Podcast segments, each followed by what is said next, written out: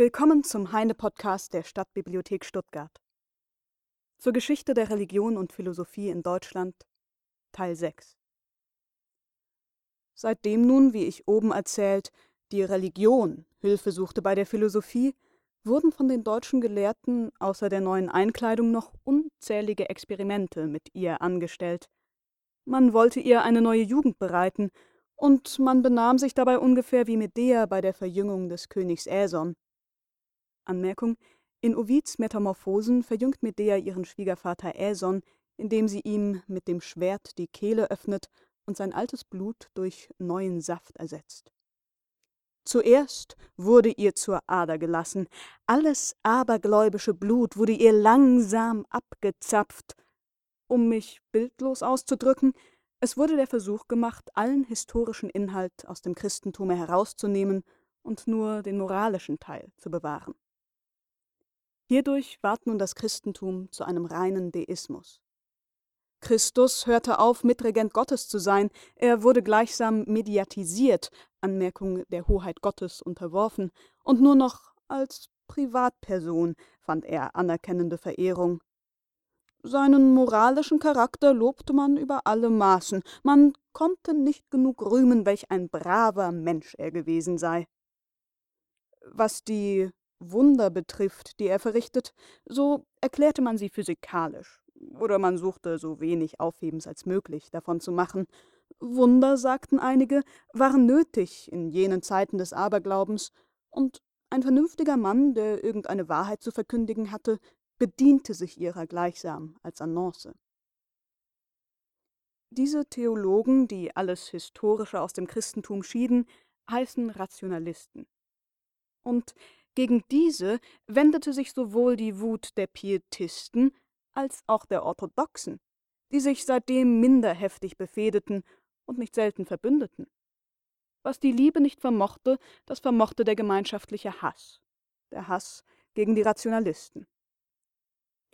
Diese Richtung in der protestantischen Theologie beginnt mit dem ruhigen Semler, den ihr nicht kennt, er stieg schon eine besorgliche Höhe mit dem klaren Teller, den ihr auch nicht kennt, und erreichte ihren Gipfel mit dem seichten Bart, an dessen Bekanntschaft ihr nichts verliert. Die stärksten Anregungen kamen von Berlin, wo Friedrich der Große und der Buchhändler Nikolai regierten. Anmerkung der Buchhändler und Aufklärungstheologe Nicolai kämpfte gegen alles, was in der Literatur und Philosophie neu und fortschrittlich war. Über ersteren, den gekrönten Materialismus, seid ihr hinlänglich unterrichtet. Ihr wisst, dass er französische Verse machte, sehr gut die Flöte blies, die Schlacht bei Rossbach gewann, Anmerkung gegen die Franzosen, viel Tabak schnupfte und nur an Kanonen glaubte. Einige von euch haben gewiss auch Sanssouci besucht, und der alte Invalide, der dort Schlosswart, hat euch in der Bibliothek die französischen Romane gezeigt, die Friedrich als Kronprinz in der Kirche las und die er in schwarzen Marokkan einbinden lassen, damit sein gestrenger Vater glaubte, er läse in einem lutherischen Gesangbuche. Ihr kennt ihn, den königlichen Weltweisen, den ihr den Salomo des Nordens genannt habt. Anmerkung, so nennt ihn Voltaire in einer Ode. Frankreich war das Ophir dieses nordischen Salomons. Anmerkung, Ophir ist ein sagenhaftes Goldland in der hebräischen Bibel. Und von dorther erhielt er seine Poeten und Philosophen, für die er eine große Vorliebe hegte gleich dem Salomo des Südens, welcher, wie ihr im Buche der Könige Kapitel 10 lesen könnt, durch seinen Freund Hiram Schiffsladungen von Gold, Elfenbein, Poeten und ganzen Philosophen aus Ophir kommen ließ. Wegen solcher Vorliebe für ausländische Talente konnte nun freilich Friedrich der Große keinen allzu großen Einfluss auf den deutschen Geist gewinnen. Er beleidigte vielmehr, er kränkte das deutsche Nationalgefühl. Die Verachtung, die Friedrich der Große unserer Literatur angedeihen ließ, muss sogar uns Enkel noch verdrießen. Anmerkung: Nachlesen kann man seine Verachtung in der Schrift De la littérature allemande. Außer dem alten Gellert hatte keiner derselben sich seiner allergnädigsten Huld zu erfreuen. Die Unterredung, die er mit demselben führte, ist merkwürdig. Anmerkung: Diese Unterredung ist überliefert in einem Brief Gellerts an eine Freundin. Hat aber Friedrich der Große uns verhöhnt, ohne uns zu unterstützen, so unterstützte uns desto mehr der Buchhändler Nikolai, ohne dass wir deshalb Bedenken trugen, ihn zu verhöhnen. Dieser Mann war sein ganzes Leben lang unablässig tätig für das Wohl des Vaterlandes. Er scheute weder Mühe noch Geld, wo er etwas Gutes zu befördern hoffte. Und doch ist nie in Deutschland ein Mann so grausam, so unerbittlich, so zernichtend verspottet worden wie eben dieser Mann.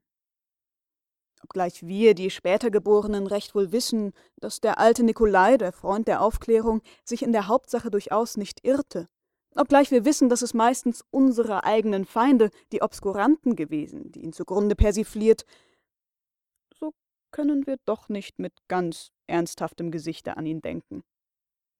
Der alte Nikolai suchte in Deutschland dasselbe zu tun, was die französischen Philosophen in Frankreich getan. Er suchte, die Vergangenheit im Geiste des Volks zu vernichten. Eine löbliche Vorarbeit, ohne welche keine radikale Revolution stattfinden kann. Aber vergebens. Er war solcher Arbeit nicht gewachsen. Die alten Ruinen standen noch zu fest, und die Gespenster stiegen daraus hervor und verhöhnten ihn. Dann aber wurde er sehr unwirsch und schlug blind drein, und die Zuschauer lachten, wenn ihm die Fledermäuse um die Ohren zischten und sich in seiner wohlgepuderten Perücke verfingen. Auch geschah es wohl zuweilen, dass er Windmühlen für Riesen ansah und dagegen focht, noch schlimmer aber bekam es ihm, wenn er manchmal wirkliche Riesen für bloße Windmühlen ansah, zum Beispiel einen Wolfgang Goethe. Er schrieb eine Satire gegen dessen Werther, worin er alle Intentionen des Autors aufs plumpste verkannte. Indessen, in der Hauptsache hatte er immer recht. Wenn er auch nicht begriffen, was Goethe mit seinem Werther eigentlich sagen wollte, so begriff er doch ganz gut dessen Wirkung. Die weichliche Schwärmerei, die unfruchtbare Sentimentalität, die durch diesen Roman aufkam und mit jeder vernunftkräftigen Gesinnung, die uns Not tat, in feindlichem Widerspruch war. Hier stimmte Nikolai ganz überein mit Lessing, der an einen Freund, Anmerkung den Literaturhistoriker Eschenburg, folgendes Urteil über den Werther schrieb: Zitat Wenn so ein warmes Produkt nicht mehr Unheil als Gutes stiften soll, meinen Sie nicht, dass es noch eine kleine, kalte Schlussrede haben müsste? Ein paar Winke hinterher, wie Werther zu einem so abenteuerlichen Charakter gekommen, wie ein anderer Jüngling, dem die Natur eine ähnliche Anlage gegeben, sich davor zu bewahren habe. Glauben Sie wohl, dass je ein römischer oder griechischer Jüngling sich so und darum das Leben genommen? Gewiss nicht. Die wussten sich vor der Schwärmerei der Liebe ganz anders zu sichern. Und zu Sokrates Zeiten würde man eine solche Liebesbegeisterung, welche etwas Widernatürliches zu wagen antreibt, nur kaum einem Mädelchen verziehen haben. Anmerkung: Lessing benutzt im Original altgriechische Begriffe. Solche klein, große, verächtlich schätzbare Originale hervorzubringen, war nur der christlichen Erziehung vorbehalten, die ein körperliches Bedürfnis so schön in eine geistige Vollkommenheit zu verwandeln weiß. Also, lieber Goethe, noch ein Kapitelchen zum Schlusse. Und je zynischer, je besser. Zitat Ende. Freund Nikolai hat nun wirklich nach solcher Angabe einen veränderten Werther herausgegeben. Nach dieser Version hat sich der Held nicht totgeschossen, sondern nur mit Hühnerblut besudelt, denn statt mit Blei war die Pistole nur mit letzterem geladen. Werther wird lächerlich, bleibt leben, heiratet Charlotte, kurz endet noch tragischer als im goethischen Original. Die Allgemeine Deutsche Bibliothek hieß die Zeitschrift, die Nikolai gegründet und worin er und seine Freunde gegen Aberglauben, Jesuiten, Hoflakaien und dergleichen kämpften. Es ist nicht zu leugnen, dass mancher Hieb, der dem Aberglauben galt, unglücklicherweise die Poesie selbst traf. So stritt Nikolai zum Beispiel gegen die aufkommende Vorliebe für altdeutsche Volkslieder.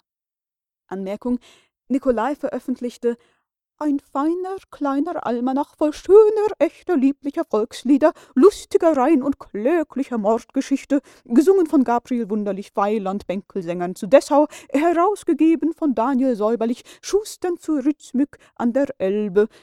eine dümmliche Parodie auf die Volksliedsammlung von Herder. Aber im Grunde hatte er wieder recht.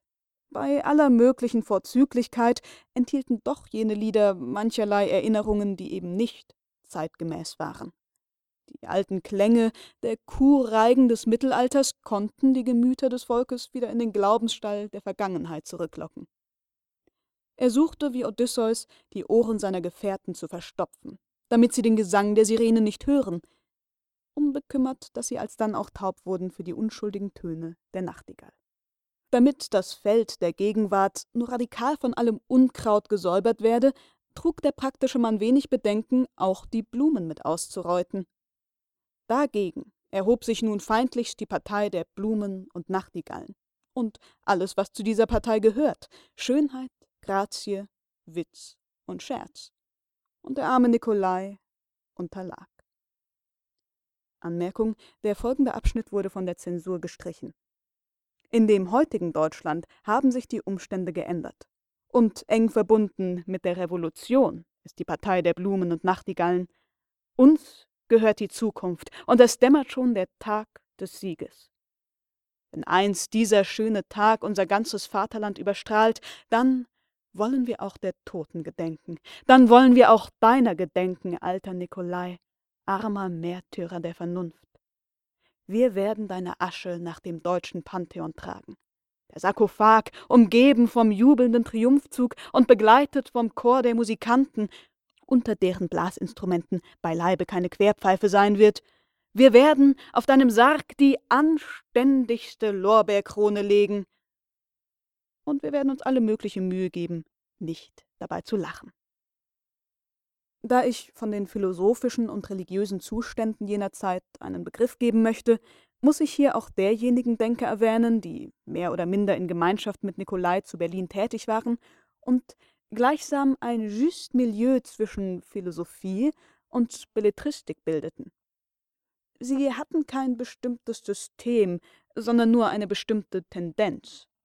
Sie glichen den englischen Moralisten in ihrem Stil und in ihren letzten Gründen.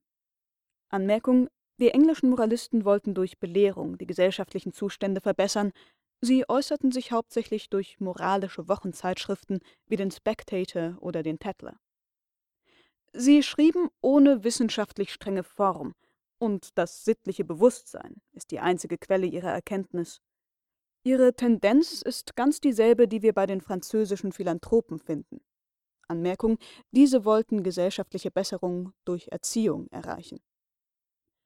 In der Religion sind sie Rationalisten. In der Politik sind sie Weltbürger. In der Moral sind sie Menschen. Edle, tugendhafte Menschen, streng gegen sich selbst, milde gegen andere. Was Talent betrifft, so mögen wohl Mendelssohn, Sulzer, Abt, Moritz, Garve, Engel und Biester als die ausgezeichnetsten genannt werden. Moritz ist mir der Liebste. Er leistete viel in der Erfahrungsseelenkunde. Er war von einer köstlichen Naivität, wenig verstanden von seinen Freunden. Seine Lebensgeschichte ist eins der wichtigsten Denkmäler jener Zeit. Anmerkung: Karl Philipp Moritz Lebensgeschichte findet sich im autobiografischen Roman Anton Reiser. Mendelssohn hat jedoch vor allen übrigen eine große soziale Bedeutung. Er war der Reformator der deutschen Israeliten, seiner Glaubensgenossen.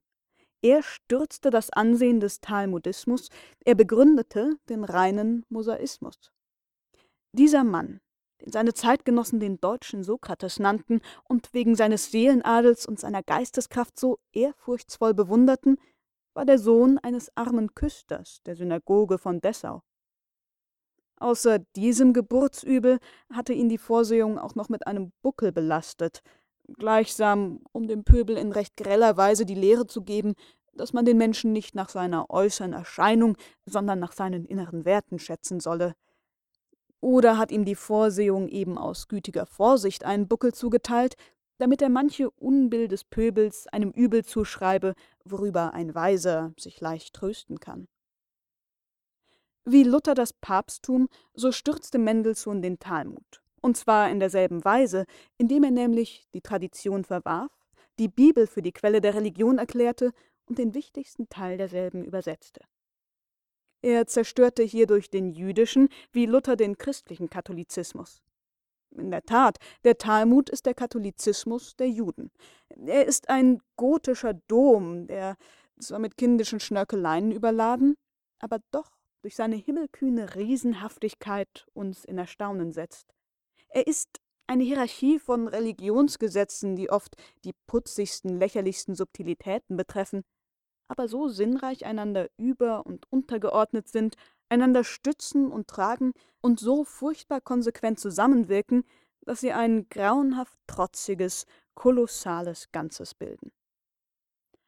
Nach dem Untergang des christlichen Katholizismus musste auch der jüdische, der Talmud, untergehen, denn der Talmud hatte alsdann seine Bedeutung verloren.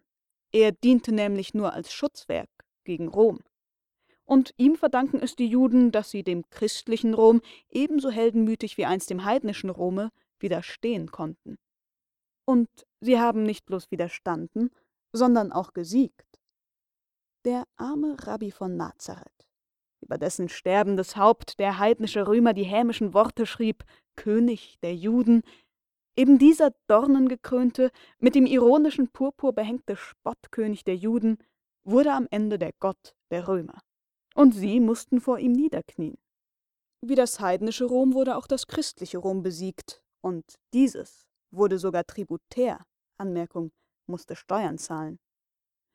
Wenn du, teurer Leser, dich in den ersten Tagen des Trimesters nach der Straße Lafitte verfügen willst, und zwar nach dem Hotel Numero 15, so siehst du dort vor einem hohen Portal eine schwerfällige Kutsche, aus welcher ein dicker Mann hervorsteigt. Dieser begibt sich die Treppe hinauf nach einem kleinen Zimmer, wo ein blonder junger Mensch sitzt, der dennoch älter ist, als er wohl aussieht, und in dessen vornehmer, grandsigneurlicher Nonchalance dennoch etwas so Solides liegt, etwas so Positives, etwas so Absolutes, als habe er alles Geld dieser Welt in seiner Tasche.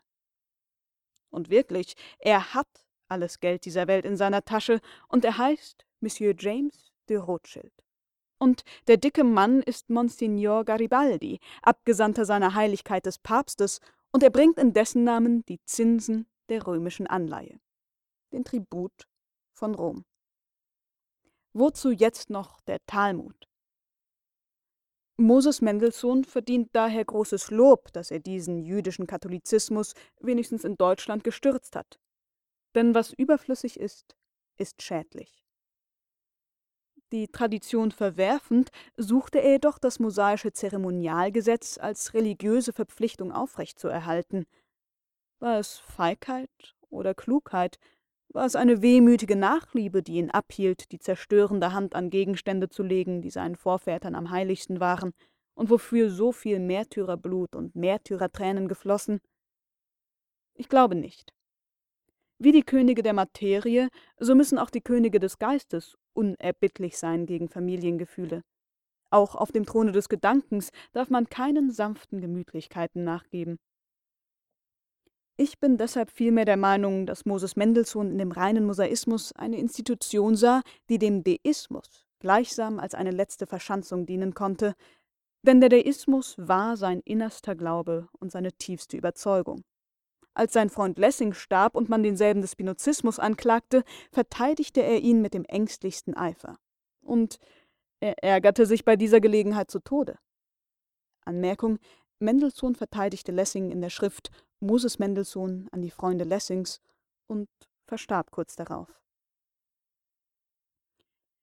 Ich habe hier schon zum zweiten Male den Namen genannt, den kein Deutscher aussprechen kann, ohne dass in seiner Brust ein mehr oder minder starkes Echo laut wird. Aber seit Luther hat Deutschland keinen größeren und besseren Mann hervorgebracht als Gotthold Ephraim Lessing. Diese beiden sind unser Stolz und unsere Wonne. In der Trübnis der Gegenwart schauen wir hinauf nach ihren tröstenden Standbildern, und sie nicken eine glänzende Verheißung. Ja, kommen wird auch der dritte Mann, der da vollbringt, was Luther begonnen, was Lessing fortgesetzt hat. Der dritte Befreier. Ich sehe schon seine goldene Rüstung, die aus dem purpurnen Kaisermantel hervorstrahlt, wie die Sonne aus dem Morgenrot. Gleich dem Luther wirkte Lessing nicht nur, indem er etwas Bestimmtes tat, sondern indem er das deutsche Volk bis in seine Tiefen aufregte und indem er eine heilsame Geisterbewegung hervorbrachte durch seine Kritik, durch seine Polemik. Er war die lebendigste Kritik seiner Zeit, und sein ganzes Leben war Polemik. Diese Kritik machte sich geltend im weitesten Bereiche des Gedankens und des Gefühls, in der Religion, in der Wissenschaft, in der Kunst. Diese Polemik überwand jeden Gegner und erstarkte nach jedem Siege. Lessing, wie er selbst eingestand, bedurfte eben des Kampfes zu der eigenen Geistesentwicklung. Er glich ganz jenem fabelhaften Normann, der die Talente, Kenntnisse und Kräfte derjenigen Männer erbte, die er im Zweikampf erschlug, und in dieser Weise endlich mit allen möglichen Vorzügen und Vortrefflichkeiten begabt war. Begreiflich ist, dass solch ein streitlustiger Kempe nicht geringen Lärm in Deutschland verursachte, in dem stillen Deutschland, das damals noch sabbatlich stiller war als heute. Verblüfft wurden die meisten ob seiner literarischen Kühnheit, aber eben diese kam ihm hilfreich zustatten, denn Ose, Anmerkung wage es, ist das Geheimnis des Gelingens in der Literatur, ebenso wie in der Revolution und in der Liebe. Vor dem Lessingschen Schwerte zitterten alle. Kein Kopf war vor ihm sicher, ja, manchen Schädel hat er sogar aus Übermut heruntergeschlagen, und dann war er dabei noch so boshaft, ihm vom Boden aufzuheben und dem Publikum zu zeigen, dass er inwendig hohl war. Wen sein Schwert nicht erreichen konnte, den tötete er mit den Pfeilen seines Witzes. Die Freunde bewunderten die bunten Schwungfedern dieser Pfeile, die Feinde fühlten die Spitze in ihrem Herzen. Der Lessingsche Witz gleicht nicht jenem Enjouement, jener Gaieté, jenen springenden Saillie, wie man hierzuland dergleichen kennt. Sein Witz war kein kleines französisches Windhündchen, das dem eigenen Schatten nachläuft. Sein Witz war vielmehr ein großer deutscher Kater, der mit der Maus spielt, ehe er sie wirkt. Ja, Polemik war die Lust unseres Lessings, und daher überlegte er nie lange, ob auch der Gegner seiner würdig war. So hat er eben durch seine Polemik manchen Namen der wohlverdientesten Vergessenheit entrissen. Mehrere winzige Schriftstellerlein hat er mit dem geistreichsten Spott, mit dem köstlichsten Humor gleichsam umsponnen, und in den Lessingschen Werken erhalten sie sich nun für ewige Zeiten, wie Insekten, die sich in einem Stück Bernstein verfangen. Indem er seine Gegner tötete, machte er sie zugleich unsterblich. Wer von uns hätte jemals etwas von jenem Klotz erfahren, an welchen Lessing so viel Hohn und Scharfsinn verschwendet? Anmerkung: Gegen den Altphilologen Christian Adolf Klotz richten sich Lessings Briefe antiquarischen Inhalts und wie die Alten den Tod gebildet. Die Felsenblöcke, die er auf diesen armen Antiquar geschleudert und womit er ihn zerschmettert, sind jetzt dessen unverwüstliches Denkmal. Merkwürdig ist es, dass jener witzigste Mensch in Deutschland auch zugleich der ehrlichste war.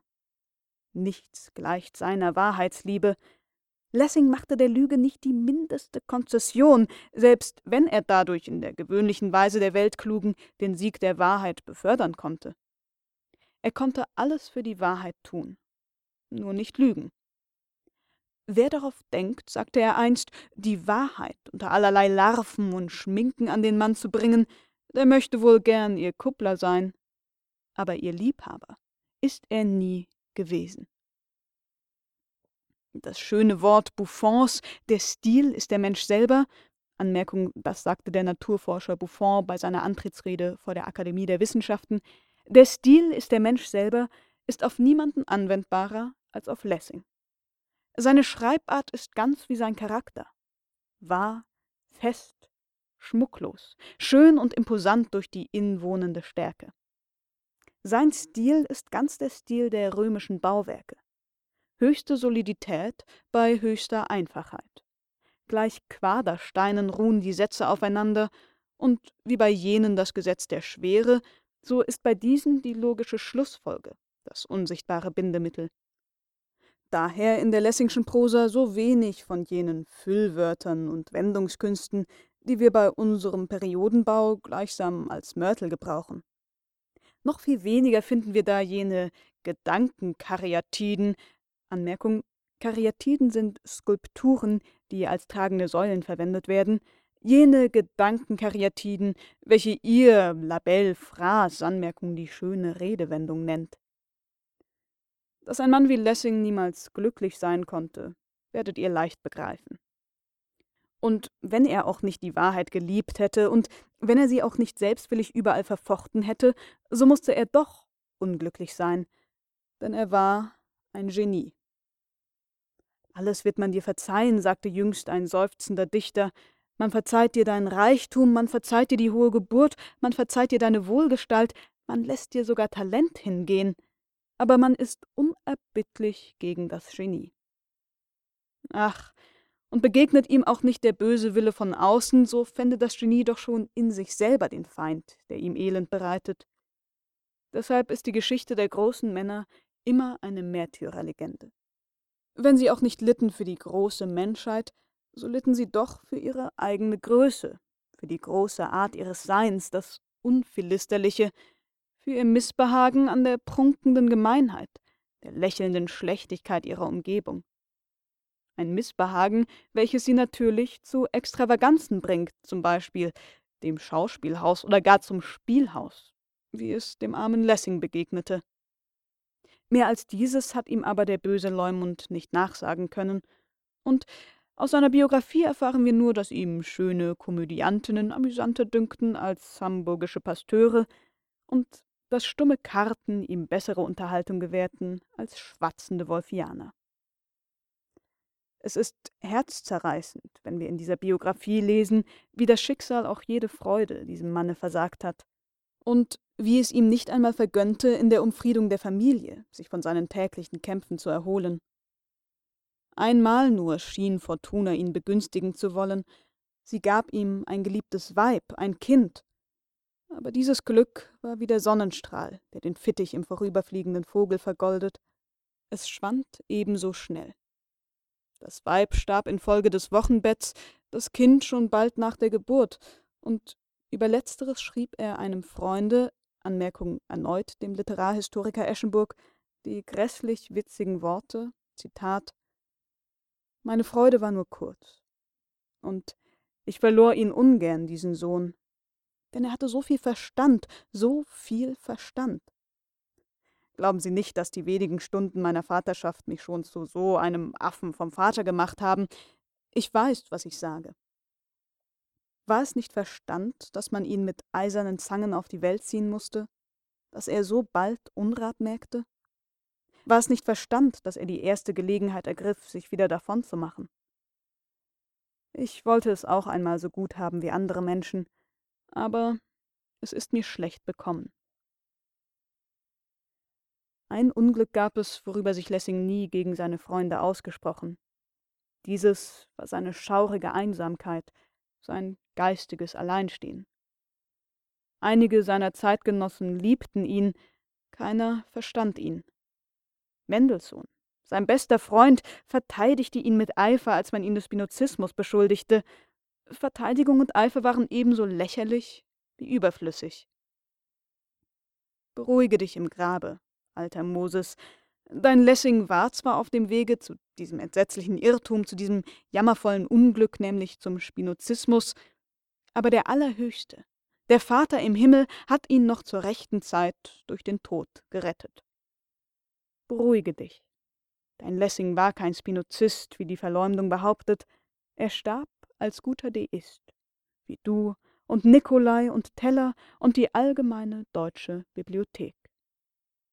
Lessing war nur der Prophet, der aus dem Zweiten Testamente ins Dritte hinüberdeutete. Anmerkung. Anspielung auf Lessings religionsphilosophisches Hauptwerk Die Erziehung des Menschengeschlechts. Lessing vergleicht darin die Entwicklung der Vernunft der Menschheit mit der Entwicklung der Vernunft des einzelnen Menschen. Die Funktion Gottes darin ist die des Erziehers. Lessing erkennt in der Erziehung drei Stadien. Im ersten Stadium geschieht sie durch unmittelbare sinnliche Bestrafung, so wie zum Beispiel die Sinnflut im Alten Testament. Im zweiten Stadium werden Belohnung und Bestrafung durch die Idee der Unsterblichkeit ins Jenseits verlagert, sie geschehen also nicht mehr unmittelbar.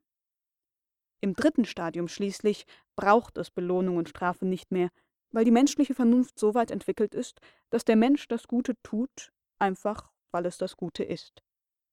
Heine bezieht sich auf diese Idee auch in seinem Gedicht Auf diesem Felsen bauen wir die Kirche von dem dritten, dem dritten Neuen Testament. Zurück zum Text. Lessing war nur der Prophet, der aus dem Zweiten Testamente ins Dritte hinüberdeutete. Ich habe ihn den Fortsetzer des Luther genannt, und eigentlich in dieser Eigenschaft habe ich ihn hier zu besprechen. Von seiner Bedeutung für die deutsche Kunst kann ich erst später reden.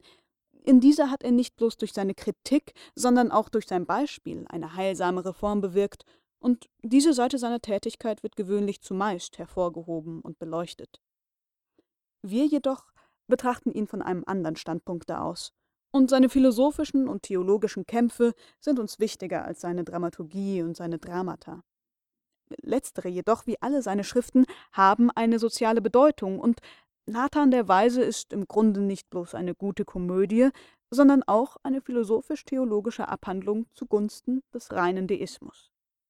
Die Kunst war für Lessing ebenfalls eine Tribüne, und wenn man ihn von der Kanzel oder vom Katheder herabstieß, dann sprang er aufs Theater. Anmerkung: Lessing befand sich in einem heftigen Streit mit dem Theologen Götze, bis ihm schließlich amtlicherseits die Fortführung dieses Streites untersagt wurde.